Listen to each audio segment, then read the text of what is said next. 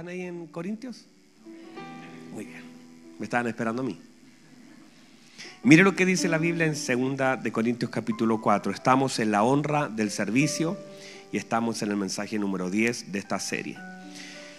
Dice así, por lo cual, teniendo nosotros este ministerio según la misericordia que hemos recibido, no desmayamos. Dígame a eso, no desmayamos.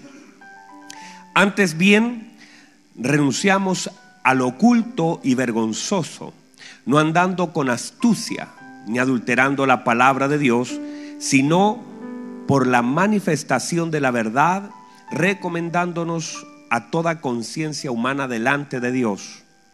Pero si nuestro evangelio está aún encubierto, entre los que se pierden está encubierto, en los cuales el Dios de este siglo cegó el entendimiento de los incrédulos. ¿Qué hizo? Cegó el entendimiento de los incrédulos. O sea, los incrédulos están como? Están ciegos, ¿verdad? Esa es la razón. Dice, para que no les resplandezca la luz del Evangelio de la gloria de Cristo, el cual es la imagen de Dios. Porque no nos predicamos a nosotros mismos, sino a Jesucristo como Señor y a nosotros como vuestros siervos por amor a Jesús. Mire lo que dice, sino a Jesucristo como Señor y a nosotros como vuestros siervos. ¿Por qué somos siervos? Por amor de Jesús. O sea, somos siervos, ¿por qué? ¿Por qué servimos? Por amor a Jesús. O sea, si no tenemos amor a Jesús, no tenemos servicio. En nuestro amor a Jesús también es parte de la manifestación de qué? De nuestro servicio. Dice, porque Dios que mandó que las tinieblas resplandeciese la luz, es el que resplandeció nuestros corazones para iluminación del conocimiento de la gloria de Dios en la faz, el rostro de Jesucristo. Mire lo que dice el versículo 7 en adelante. Pero tenemos este tesoro en vasos de barro para que la excelencia del poder sea de Dios y no de nosotros. Que estamos atribulados en todo, mas no angustiados. En apuros, mas no desesperados. Perseguidos, mas no desamparados. Derribados, pero no destruidos. Llevando en el cuerpo siempre, por todas partes, la muerte de Jesús, para que también la vida de Jesús se manifieste en nuestros cuerpos. Porque nosotros que vivimos siempre estamos entregados a muerte por causa de Jesús, para que también la vida de Jesús se manifieste en nuestra carne mortal. De manera que la muerte actúa en nosotros y en nosotros la vida. Pero teniendo el mismo espíritu de fe, conforme a lo que está escrito, creí por lo cual hablé. Nosotros también creemos, por lo cual también hablamos. ¿Note bien? Lo que hablamos tiene que ver con lo que creemos, ¿verdad? Dice el 14, sabiendo que el que resucitó al Señor Jesús, a nosotros también nos resucitará con Jesús y nos presentará juntamente con vosotros.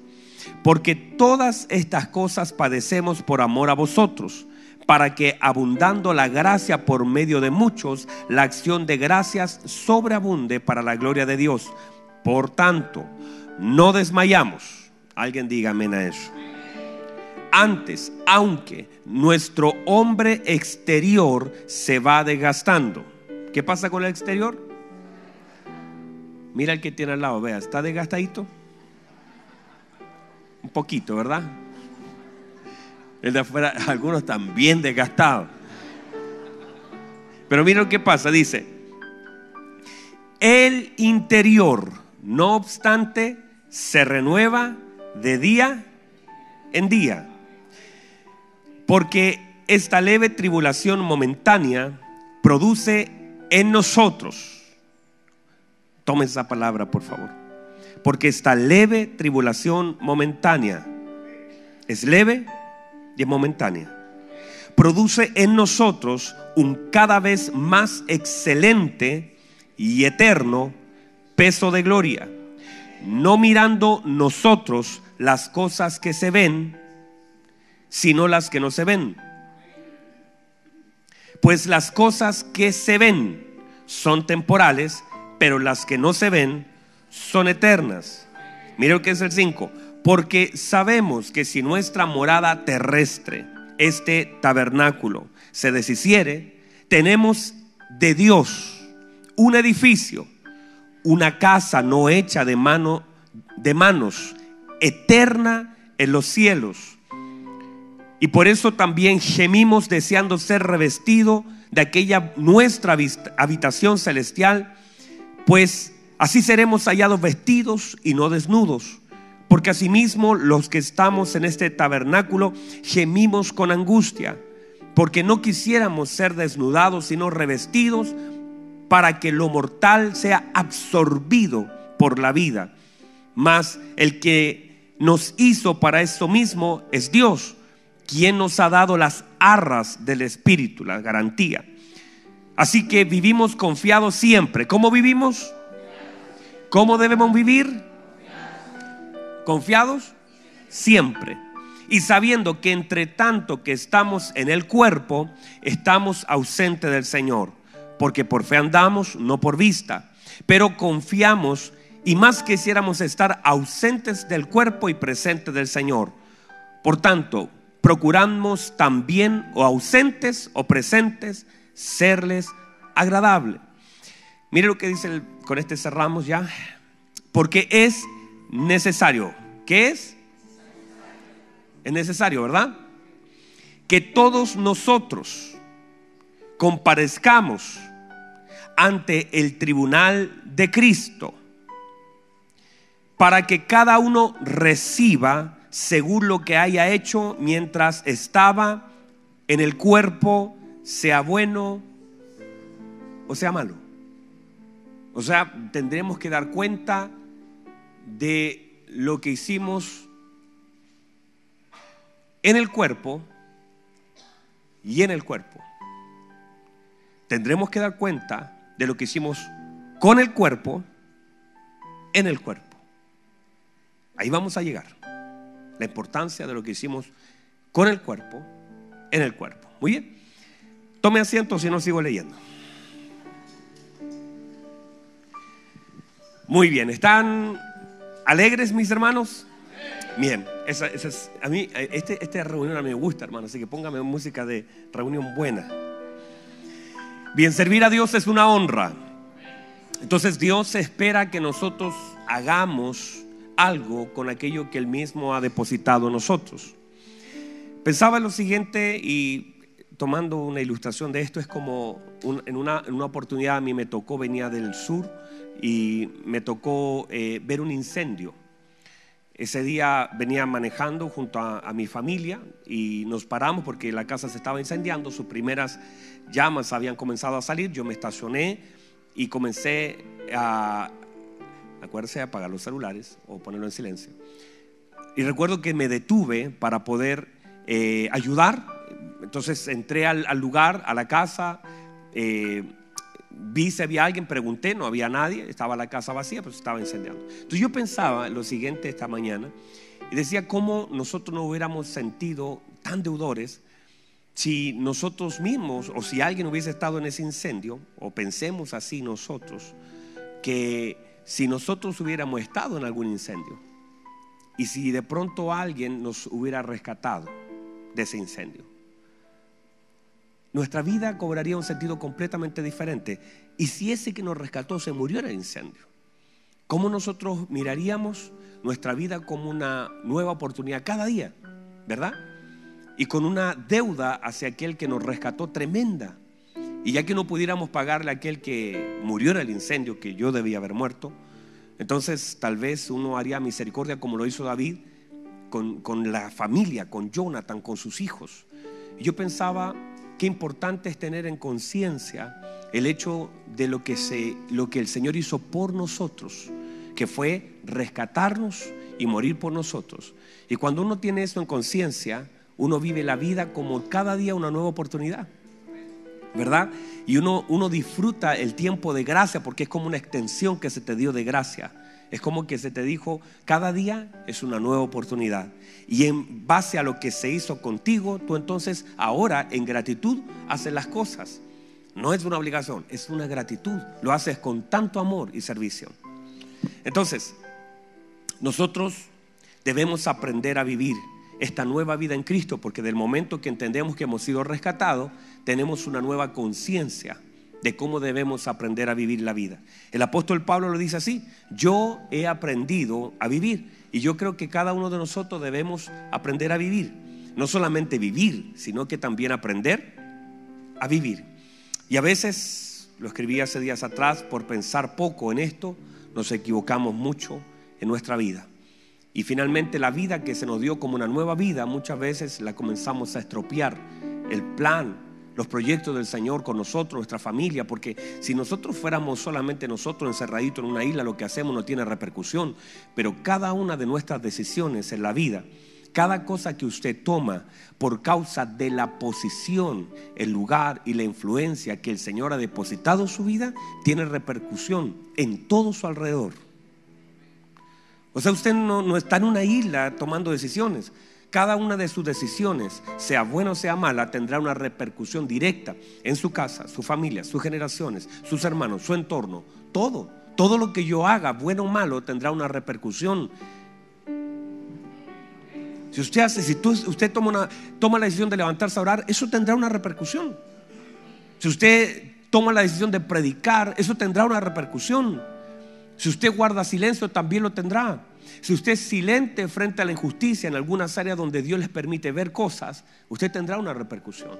Si usted está con alguien y usted decide no hablarle de Cristo, eso tendrá una repercusión en su vida y en la vida de esa persona. Si usted sirve mal, si usted hace mal las cosas, cualquier decisión que usted tome, sea buena o mala, tendrá una repercusión directa frente a todo lo que está rodeado de usted.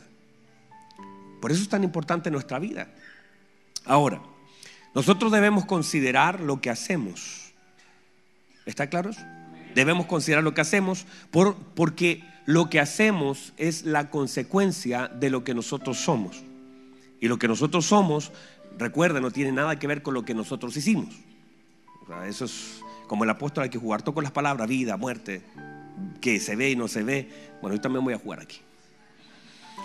Lo que nosotros hacemos o sea, lo que nosotros somos no es consecuencia de lo que hacemos, sino lo que nosotros hacemos es consecuencia de lo que nosotros somos.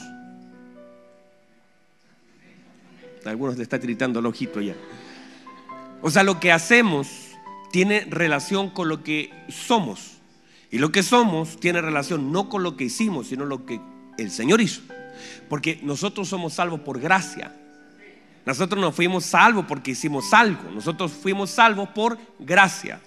Eso la Biblia lo establece como un don de Dios, un regalo del cielo. No es, no es que yo ahora, por causa de lo que hago, seré. Yo por causa de lo que soy, hago. Y cualquier cosa que haga es por causa de lo que soy. Los perdí. Entonces, no estamos aquí, de hecho, lo, que, lo que nosotros podamos hacer por causa de Cristo tiene mucha relación con todo el depósito de Cristo en nosotros. Y todo lo que usted logra hacer hoy para la obra, para el cuerpo, el beneficio, lo bueno, todo lo bueno tiene relación con lo que el Señor ha hecho en su vida. Porque nosotros no podemos dar lo que no tenemos. Entonces todo el servicio, cuando usted es solícito en algún área, cuando usted tiene amor para hacer las cosas, cuando usted tiene entendimiento, cuando usted ve, hay mucha gente que dice, ay, yo no sé por qué ellos no hacen, no hacen porque no entienden, porque no ven, pero usted que entiende y ve tiene la responsabilidad de hacer. Usted no puede pelear con los que no ven. Usted no puede pelear con aquellos que no entienden. Uno quisiera, y yo peleaba eh, muchas veces con la gente, pero ¿cómo no sabe que hay que orar? ¿Cómo no entiende? No, no voy a pelear más con eso. Porque hay gente que no entiende, gente que todavía no se le abren los ojos y como no se le abren, ¿cómo va a hacerlo? Pero usted que se le abrió el entendimiento. A usted que se le abrió el entendimiento. Usted que puede ver, usted que puede entender, ahora tiene que hacer por causa de lo que ve y lo que entiende.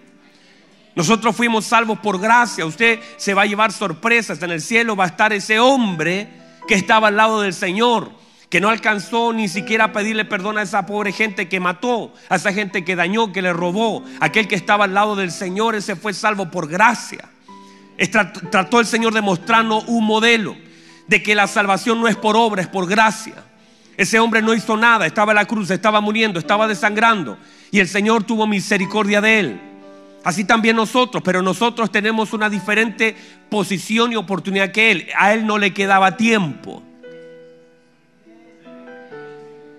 La diferencia es que ese hombre en la cruz, si hubiese tenido un poco de tiempo, tal vez hubiese hecho mucho.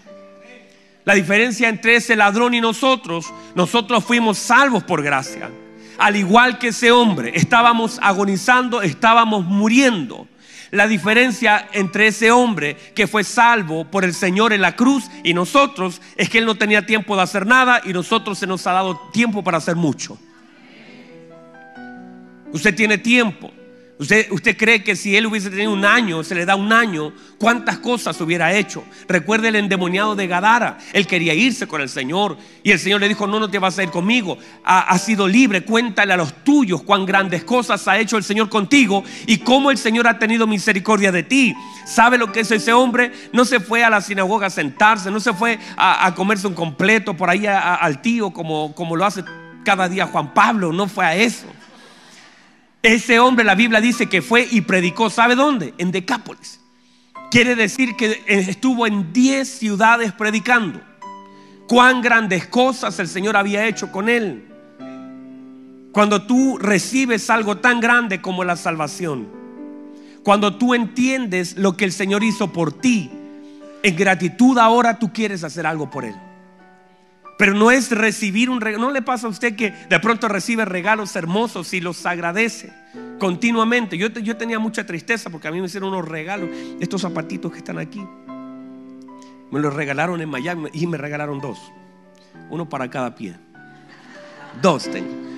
Y, ese día atrás se me perdieron, no sabía dónde estaba, le pregunté a mi mamá, le pregunté a, a, mi esposa, pregunté acá, ya tenía espíritu de sospecha aquí, yo decía arriba, parece que los tenía guardados, alguien me los sacó. Y, tenía tristeza porque estos zapatitos son cómodos. Mi esposa me dice que son más, como de abuelito. Yo le digo, son hermosos, es, en moda italiana. Le digo a mi esposa, tú no entiendes de moda italiana.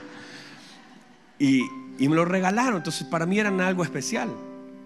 Y anoche, revisando maletas que todavía tengo ahí, que todavía no abro, de, del cambio de casa que hicimos, estaban mis zapatitos. Cuando ellos vieron, me vieron, corrieron a mí. Me extrañaban. ¿Y qué hace uno cuando uno recibe algo que, a uno, que a ti te gusta, que esperabas? Uno es agradecido. Uno, uno cuando ve el regalo recuerda a quién se lo regaló. Y uno está agradecido, ¿verdad? Si uno pudiera ver el regalo de la salvación cada día, uno estaría constantemente en gratitud con el Señor cada día. Pero a veces se nos va y ya vivimos como si fuera un derecho propio, como que ya eso ya es nada, como que tuviéramos que esperar cada cierto tiempo una santa cena para volver a recordar el gran regalo de Cristo. Pero cuando tú cada día sabes y ves el regalo del Señor, puedes ver la salvación tan grande, la paz, la comunión, entrar al lugar santísimo, saberte perdonado, saberte en paz con Dios, saber que no hay deuda con Dios. Ay, no sé si usted ha terminado de pagar una deuda cuando usted terminó la última cuota. ¿Verdad? ¿Cómo fue? Uh. ¿Verdad? Usted entra y termina de pagar una cuenta que, que, le costó, ¿verdad? Que estuvo ahí pagando mes a mes, 70 meses, 48 meses pagando. Y cuando llega la última, ay, santo, gracias a Dios. Y va inmediatamente a pedir otro crédito. Pero ese espacio lo disfruta. ¿Verdad que sí? Ese espacio donde terminó la última cuota dice, gracias Señor, terminé. Imagínense lo que uno siente. Dígame, dígame usted, usted que, que, no tiene deuda o que alguna vez la tuvo y dice, no, no siente un alivio cuando estaba sin saber cómo iba a pagar y de pronto en un momento ya no la tiene. O usted ha pensado alguna vez, si yo no tuviera que pagar todo esto, lo único que quiero es tener tranquilidad. ¿No ha pensado eso? tener paz. Y usted empieza a valorar la paz porque eso es impagable. ¿Cómo me gustaría que nos estén llamando todos los días, estar dando explicaciones, hacer como que no existe eso, como que de pronto usted está esperando que eso suceda? Y puede suceder. Pero ese, ese sentimiento de no sentirse deudor es tan grande, es tan hermoso, trae tanta paz. cuánto mayor es la paz que sentimos con el Señor cuando hemos recibido el perdón. No era una deuda pequeña. Estábamos condenados a muerte. Nosotros estábamos derechito al infierno. Servimos al Señor, queremos proclamar lo que el Señor hizo por nosotros porque se nos perdonó. ¿Están acá todavía? Entonces, déjenme avanzar porque si no, ustedes me, entretienen con los zapatitos y se me va. Entonces, de alguna manera, eh, debemos recibir todo lo que el Señor tiene, pero debe ser con un corazón humilde. Hay muchas cosas que no recibimos por no tener el corazón correcto. Muchas cosas que el Padre tiene solamente se reciben con un corazón humilde delante de Él. Una de las cosas importantes es que nosotros vamos a estar en esas hermosas bodas del Cordero y ahí vamos a llegar en unos minutos más. Y lo que hacemos en relación a lo que se nos dio como salvación, lo debemos hacer con gratitud al Señor. Lo debemos hacer con solicitud. Lo debemos hacer con amor. Lo hacemos para Dios y también para nuestros hermanos. Y cuando nosotros entendemos qué debemos hacer, la Biblia nos, estoy tratando de ordenarme porque si no me voy a perder en esto, en todo lo que debo decir, debemos nosotros entender esta comisión que se nos dio. Llenar la tierra con el buen mensaje de nuestro Señor Jesucristo. Llenar la tierra de luz, el lugar, asignación. La Biblia enseña que se enciende una luz, se pone una casa. En cada lugar hay una luz. Usted es una luz en un lugar donde a usted se le sembró. Usted debe ser una luz en su casa, una luz en su barrio, una luz en su trabajo. Todos nosotros debemos anunciar las virtudes de nuestro Señor. El hecho también de poder predicar el Evangelio es clave, no es, no es de un grupo evangelístico, no es del pastor, el predicar el Evangelio. De hecho, cuando el Señor llama y hace la mención de que son llamados a su presencia aquellos que no dice que llama a los pastores, no dice que llama a los evangelistas, dice que llamó y le dijo, ¿por qué no me fuiste a saber? ¿Por qué no me visitaste a la cárcel? ¿Por qué no me fuiste? ¿Por qué no me cubriste? ¿Por qué no me diste de comer? Eso no es un llamado pastoral, no es un llamado al evangelista, es un llamado a la iglesia. Todos nosotros tenemos la responsabilidad de poder dar. Mire que ahí se pide, no, no se le dice, estuve enfermo y no me fuiste a sanar. No, la demanda es, vaya a verme. Estuve enfermo, tuve sediento, tuve hambre, tuve frío, no me cubriste. Hay cosas que podemos hacer. Entonces, el hecho de que el Señor nos demande exactamente lo que él hizo. El Espíritu de Dios está sobre mí y lo mismo. El Espíritu de Dios está sobre nosotros y nos demanda libertad a los cautivos. Libertad a los cautivos. Tenemos la autoridad y la demanda del Señor de poner en libertad a los cautivos. Tenemos la demanda del Señor de orar por los enfermos. Tenemos la demanda del Señor de predicar el Evangelio. La buena nueva dice a los pobres. Y cuando habla de pobre no es sin plata, Sergio. No es eso, porque la pobreza no necesariamente tiene que ver con plata, los bolsillos. Porque si no limitaríamos el Evangelio a la gente pobre. Cuando habla de pobreza es la falta de Cristo. La pobreza es la ausencia de Cristo. Porque el verdadero pobre es aquel que no tiene a Cristo. Porque aquel que tiene a Cristo lo tiene todo. Y aquel que no tiene a Cristo no tiene nada. Si usted tiene a Cristo, lo tiene todo. Le podrá faltar de vez en cuando un poquito de moneditas en los bolsillos y eso, pero usted lo tiene todo. Y si usted tiene ese concepto de entender que tener a Cristo es tener toda la riqueza del cielo en su vida. El Evangelio no está para los pobres que no tienen plata. El Evangelio es para todo. Para aquellas personas que viven en la dehesa y para aquellos que vivimos, eh, no, los que vivimos en San Miguel y para aquellos que viven en otra comuna. El Evangelio es para todos. Para el que vive en el campo, en la ciudad, para el pequeño y para el grande. No está enfocado en la gente sin dinero. El Evangelio es para todos una respuesta. Sin el Evangelio, sin las buenas nuevas, no hay acceso a Cristo. Sin Cristo, hay acceso al Padre. El Evangelio no es para un grupo de personas, el Evangelio de tal manera amó Dios al mundo. El Evangelio es para todos, pero entender la pobreza no como falta de dinero, la pobreza es la falta de Cristo. Esa es la verdadera pobreza en la vida del hombre. Si no hay Cristo, no hay nada. Y si hay Cristo, hay todo. Entonces, debemos entonces enfocarnos en que debemos, el apóstol nos dijo, estar preparados para toda buena obra. Se nos enseña a operar en el Espíritu de Cristo. Hemos entendido que fuimos rescatados para rescatar y ayudar a otros. La razón de estar vivo es que todavía hay muchos muertos. Que la falta de Cristo en cualquier área es muerte. De hecho, la Biblia enseña a la iglesia de Sardi, que es lo que vamos a ver las próximas predicaciones de las próximas reuniones. El Señor le dice, yo conozco tus obras conozco tu, esfuerzo, conozco tu trabajo, pero mira las cosas que están por morir, no he hallado tus obras perfectas. Dos cosas importantes que menciona de Cristo, porque la, la verdad, la muerte es la falta de la vida, la vida es Cristo. Y cuando el Señor dice, yo no, hay cosas que te están muriendo, es que cuando Cristo es ausente en algún área, esa área tiene, no tiene vida. Si usted ve un matrimonio medio mal, falta de Cristo. Si usted ve un problema en la persona, en la vida personal, es la falta de Cristo, porque Cristo le da vida. Cuando alguien dice, ando decaído, falta de Cristo. O sea, yo he entendido en mi vida que la respuesta para todo es Cristo. Y los problemas se manifiestan cuando te desconectas de Cristo. Eso, cuando tú estás centrado y tienes a Cristo, hermano, el apóstol Pablo dijo, juntamente estoy crucificado con Cristo, no vivo yo, Él vive en mí, todo lo puedo en Cristo que me fortalece. Entender que Cristo es la fortaleza del hombre y la falta de Cristo es la debilidad del hombre. Entender que cuando un matrimonio anda mal no es un, ay, no es que falta plata, es que la comunicación, no, lo único que puede destruir un matrimonio es la falta de Cristo. Porque sin plata un matrimonio todavía puede soportar sin comunicación, pregúntele a Elizabeth y pregúntele a Zacarías. En nueve meses no hablaron, pero todavía Cristo estaba allí y todavía ese matrimonio pudo ser productivo. Lo que puede destruir un matrimonio es la falta de Cristo. Y en cualquier área donde falte Cristo, eso, si usted ve a sus hijos, ay, mi hijo, la adolescencia, hay gente que dice, ay, está la adolescencia, le tiene medio a miedo a la adolescencia. Le tiene miedo a la adolescencia. No es que está en una edad difícil. Jesús a los 12 años andaba predicando.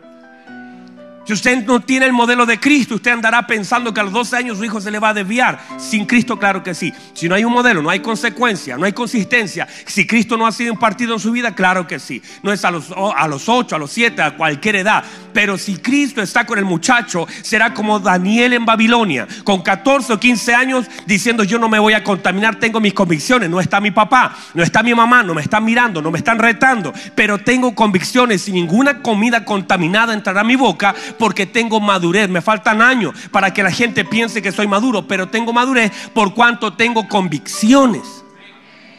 la gente anda justificando. Lo único que manifiesta inmadurez es la falta de Cristo. Hay gente que con 40, 50, 80 años sigue haciendo cosas de, de, de niño de 10. Pegue su primer codazo, por favor, ahí al lado, ayúdenme. Ahora, entendemos este concepto entendemos los conceptos que de alguna manera nosotros tenemos una mente muy pasajera. Y establecemos, el Señor establece que debemos hacer tesoros en el cielo, sobre eso mucho, oraciones, limosnas, ayuda, ayunos, muchas cosas que están orientadas hacia el cielo. Y no solamente enfocarnos en la tierra. Porque no podemos tener una mente temporal y querer una vida eterna. Nuestra mente debe estar alineada a nuestra vida. Se lo dije al principio, aprender a vivir. Una de las cosas claves es mirar la eternidad como el asunto más importante de nuestra vida temporal. O sea, debemos mirar la eternidad como el asunto más importante de nuestra vida temporal. Porque si miramos lo temporal como lo más importante de nuestra vida, nuestro tiempo estará determinado por las cosas presentes y no las cosas realmente importantes, que son las eternas. Estaremos entretenidos, confundidos, retrasados, desviados, desenfocados, mirando las cosas eternas con ojos temporales, dándole prioridad a las cosas que pasan cuando debiéramos tener nuestros ojos mirados y apuntados hacia otro lugar.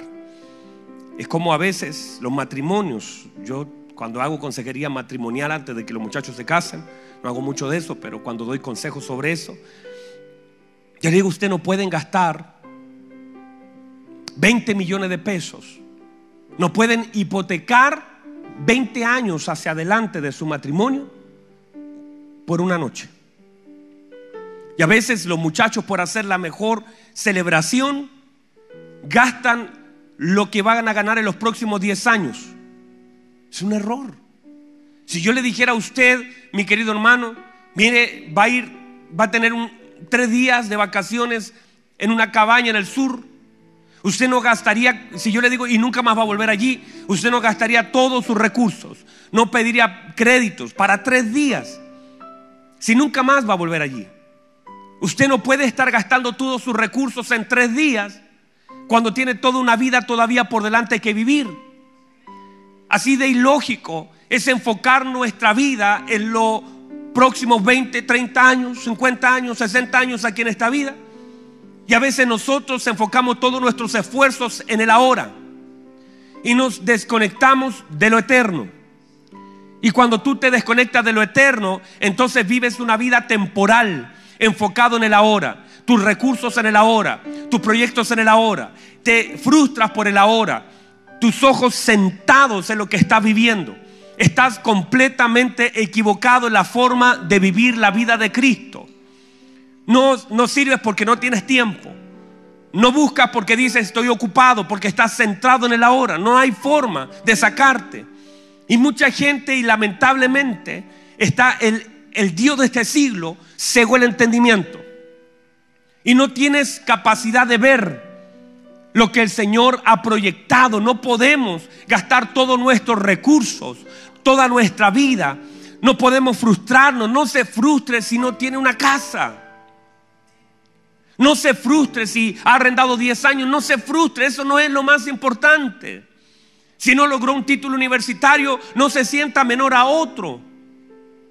Si usted ha invertido bien su tiempo en las cosas del reino, hermano, prepárese. Porque los próximos años, cuando nuestro Señor venga, el próximo tiempo, no sabemos, días, meses, años, cuando el Señor venga, se dará cuenta que hizo la mejor inversión de su vida. Porque en el cielo los títulos no sirven. En el cielo la casa que tiene acá no le va a servir. En el cielo el auto que tiene no le va. ¿Está mal tener eso? No. Si lo puede tener, pero de gastar toda la vida para vivir un par de años acá no tiene ningún sentido. Alguien tiene que decir amén gastar toda la vida, todos nuestros recursos, todo nuestro tiempo en las cosas que te van a durar cuánto, 20, 30 años, no tiene ningún sentido. Debemos tener una mente eterna, unos ojos eternos, mirando las cosas que no se ven. Entonces, una de las trampas del infierno es justamente enfocarnos en el ahora y aquí en el presente. Pero el apóstol Pablo, por medio de la revelación, ay, estoy mal hoy día, hermano. Usted, usted, su nota me están turbando. No, está bien, hermano, está nice. El apóstol, por medio de la revelación del Espíritu Santo, nos enseña a vivir. Mire lo que dice la Escritura: el justo por la fe vivirá, ¿verdad? Pero vivir por fe, ¿qué es? Es vivir por convicciones. La fe es la certeza de lo que se espera y la convicción, bueno, entonces justamente la fe te hace enfocarte en lo eterno, en lo que se espera y en lo que no se ve. Cuando nosotros pensamos que la fe tiene su razón, o, decimos, el justo por la fe vivirá. El justo no vive porque pide y recibe, no, no vive diciendo, ay Señor, dame una casa, dame un trabajo, dame... Y, no es que esté mal eso, no me vaya mal a entender. Pero la fe no, no, nos fue dada para resolver los problemas ahora ya. La fe se nos fue dada para resistir lo que vivimos, para creer en aquel que nos rescató, para sabernos amados por Él y está bien, algunas cosas en medio de la oración eh, que están alineadas a su voluntad van a ser contestadas. Pero la fe tiene su obra completa en entender los ojos de las cosas eternas. Después la fe, la certeza de lo que se espera. La pregunta es, ¿qué está esperando? ¿Cuál en la esperanza, que es lo que más el cuerpo, la iglesia, espera. ¿Dónde está sentada la esperanza, lo que espera? Porque la fe se nos fue dada para esperar. No sé si alguien me está entendiendo. La fe se nos fue dada para qué? Para esperar. Es pues la fe la certeza de lo que se espera. Si usted está esperando una casa, no le llega, se va a frustrar. Pero nuestra esperanza no está en lo que esperamos en la tierra. Nuestra esperanza está puesta en lo que esperamos en lo eterno. Es pues la fe la convicción de lo que no se ve. Ay, ahí usted se asienta, porque usted entiende entonces que la fe le pone convicción a su vida para poder tener esa convicción de aquellas cosas que no son visibles. Esa morada eterna, esa corona, esas piedras, esa boda, ese trono, todas las cosas que ahora no vemos, pero que tenemos la convicción por medio de la fe. Entonces esa es la vida de fe verdadera. No es una vida que está basada en el ahora, es pues la fe de hecho, por eso la Biblia dice en hebreo, y ahora entiendo todo hebreo, entendiendo que ellos saludaron lo prometido. Ellos no recibieron lo esperado, porque esa es la fe. Ellos tenían una esperanza mayor, dice el Hebreos. No estamos en el ahora. La fe no está sentada en las cosas pasajeras. La fe tiene una idea centrada en lo eterno, en lo invisible. Es pues la fe, la certeza de lo que se espera y la convicción de lo que no se ve. Asentado en lo eterno. ¿Alguien puede recibir eso? Ay, santo Dios, se acaba de detener este tiempo. Quedamos allí. Quedamos allí. Porque me quedan tres hermosas reuniones donde voy a soltar los principios de esta palabra. Bien, póngase en pie. No voy a pelear con eso. ¿Lo puede recibir?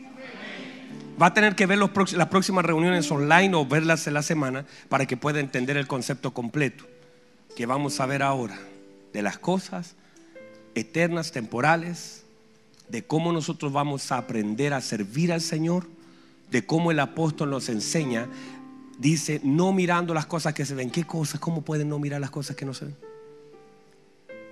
sino que mirando las que no se ven. Mire cómo habla el apóstol. Vamos a tener que aprender a mirar de una forma completamente diferente porque hay una demanda. Las cosas temporales te frustran. Las cosas eternas te dan esperanza, alegría, gozo.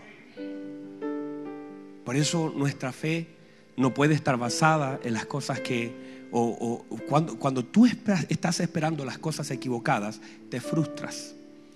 Y mucha gente hoy día está lejos, diciendo, ay, claro, pero yo oré con fe y no recibí, mi mamá se enfermó, mi papá murió, mi hermano, porque no, no entiendes. Y cuando no entiendes, entonces trae frustración, porque estás asentado en lo temporal. Que el Señor nos pueda conectar con aquellas cosas eternas. Mis hermanos queridos, es tan importante que usted pueda entender y quiero que se vaya con este consejo. Porque un día estaremos delante del Señor. La Biblia dice que es necesario que todos nosotros comparezcamos ante el tribunal de Cristo. Y se nos va a pedir cuenta de lo que hicimos, de lo que no hicimos, estando con el cuerpo en el cuerpo. Entonces la pregunta es cuánto de su cuerpo ha sumado al cuerpo.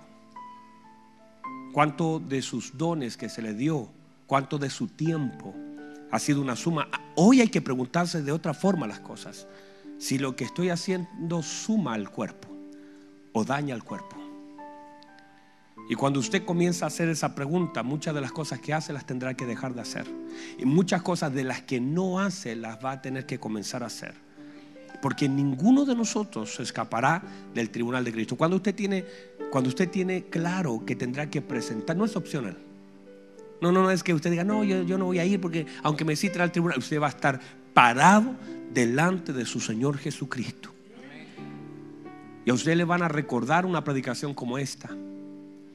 Y le van a decir, usted lo sabía. Usted no es inconsciente, no es ajeno, no es ignorante de esta verdad. Usted tendrá que dar cuenta delante del Señor por toda la demanda de la palabra sobre su vida, por todo lo que el Señor le concedió a usted, por todos los dones, por todos los talentos, por todo el tiempo, por todo lo que pudiendo hacer no quiso hacer. Porque no se trata de que, ay, ay, que no tengo, es que el hecho de decir eso y es un error tan grande y es tan fuera de lugar decir no tengo tiempo, considerando que usted y yo tenemos las mismas 24 horas. No tengo tiempo, no tiene, ¿verdad? El que no tiene, aquel que ya está en el cementerio, usted sí tiene. Pero usted está decidiendo ocupar su tiempo en lo que usted estima más provechoso para su vida. Y a veces ahí el criterio está equivocado, porque está desgastando toda su vida en algo temporal. Entienda, y usted dice, ay pastor, pero acaso no sabe que tengo que trabajar, y porque ya estoy leyendo todos sus pensamientos. Ah, pastor, usted no sabe que tengo que trabajar y que, y que si no trabajo no vivo. Usted no vive porque trabaja. Usted trabaja porque vive. Usted no vive, no, no es que el trabajo, mire, es más, usted si quiere entrar al Señor, puede ser que un día ese trabajo se le corte y, y el Señor le va a demostrar que usted no vive porque está trabajando y que la provisión no viene de esa empresa, que usted le da sus 10 horas diarias y que se esfuerce, que llega a dormir a la iglesia. Usted no entiende. Usted se va a dar cuenta que la provisión proviene de Dios y que a veces Dios ocupa una empresa para que recibas un salario porque está bien, se desarrollan, pero entender el trabajo como la fuente de tu provisión es un error del mismo infierno. Porque en realidad el trabajo está puesto allí para que tú cumplas un propósito en ese lugar asignado. El trabajo no es mi provisión. El lugar es un trabajo para desarrollar dones, formar carácter. No es para que usted venga y diga, ay, es que si yo no voy a esa empresa, porque esa empresa, hermano, hermano, sin esa empresa todavía Dios te puede sostener. Y el pueblo de Israel caminó 40 años sostenido por el Señor para manifestar que sin trabajarle un día a nadie, aún fueron sanados, aún fueron, aún había provisión, aún podían comer, aún podían vivir. O usted no vive por esa empresa. Y esa empresa no vive por usted. Usted vive por, la, por causa de Cristo en su vida y está en esa empresa y en ese lugar. No haga las cosas mal, haga las cosas bien, pero está allí para manifestar la gloria del Señor en ese lugar. Y un día se le va a pedir cuenta por eso. Ya sé que estamos repasados, pero váyase bien regañado hoy día. ¿Puede recibir la palabra? ¿La puede recibir, iglesia? Sé que no tienen ni ganas de orar, están medio confundidos ya, pero, pero cierren sus ojitos, déjenme orar por esta palabra, Padre, en el nombre poderoso de Jesús. Tu palabra, Señor, ha sido predicada. El apóstol Pablo lo dice, que la palabra no sea adulterada. Señor, guarda a la congregación, a mí, a los predicadores de este lugar, de adulterar, de manipular, de restar, Señor, el consejo de tu palabra. Guárdanos, Señor, de hacer las cosas de una forma equivocada, con un corazón equivocado. Guárdanos, Señor, de, de malinterpretar las escrituras, de darle el sentido que nunca tuvo. Danos luz a través de ella para vivir la vida que tú nos has dado. Padre, gracias por tu palabra. Que podamos tener una mente lo eterno. Que para nosotros sea importante, Señor, lo que para ti es importante. Y Padre, dispongamos del tiempo que tú nos das para hacer lo que tú nos pides. Por favor, Señor, ayúdanos a entenderlo. Y Padre, si hay alguien falto de entendimiento y sabiduría, te pido, porque tu palabra dice, si a alguien le falta entendimiento sabiduría, pídale a Dios, pero pídala con fe. Y cuando la pido con fe estoy pensando en lo eterno. Estoy pensando en lo por venir porque para eso necesito sabiduría, para enfocarme en lo eterno, para enfocarme en lo que no se ve. Padre, yo te pido en el nombre de Jesús que nos dé sabiduría para entender tu palabra. Que nadie salga de este lugar diciendo, no entendí, no, no supe, no, no, no, Señor, que se vayan claros en el consejo de tu palabra. Padre, y que no salgamos solamente emocionados de este lugar, sino salgamos transformados, que salgamos claros, que salgamos, Padre, con entendimiento abierto. Por favor, Señor, ayúdanos. Gracias por tu palabra. Tu palabra es transformadora y te doy gracias por ello. En el nombre poderoso de Jesús. Amén y amén. Tenemos.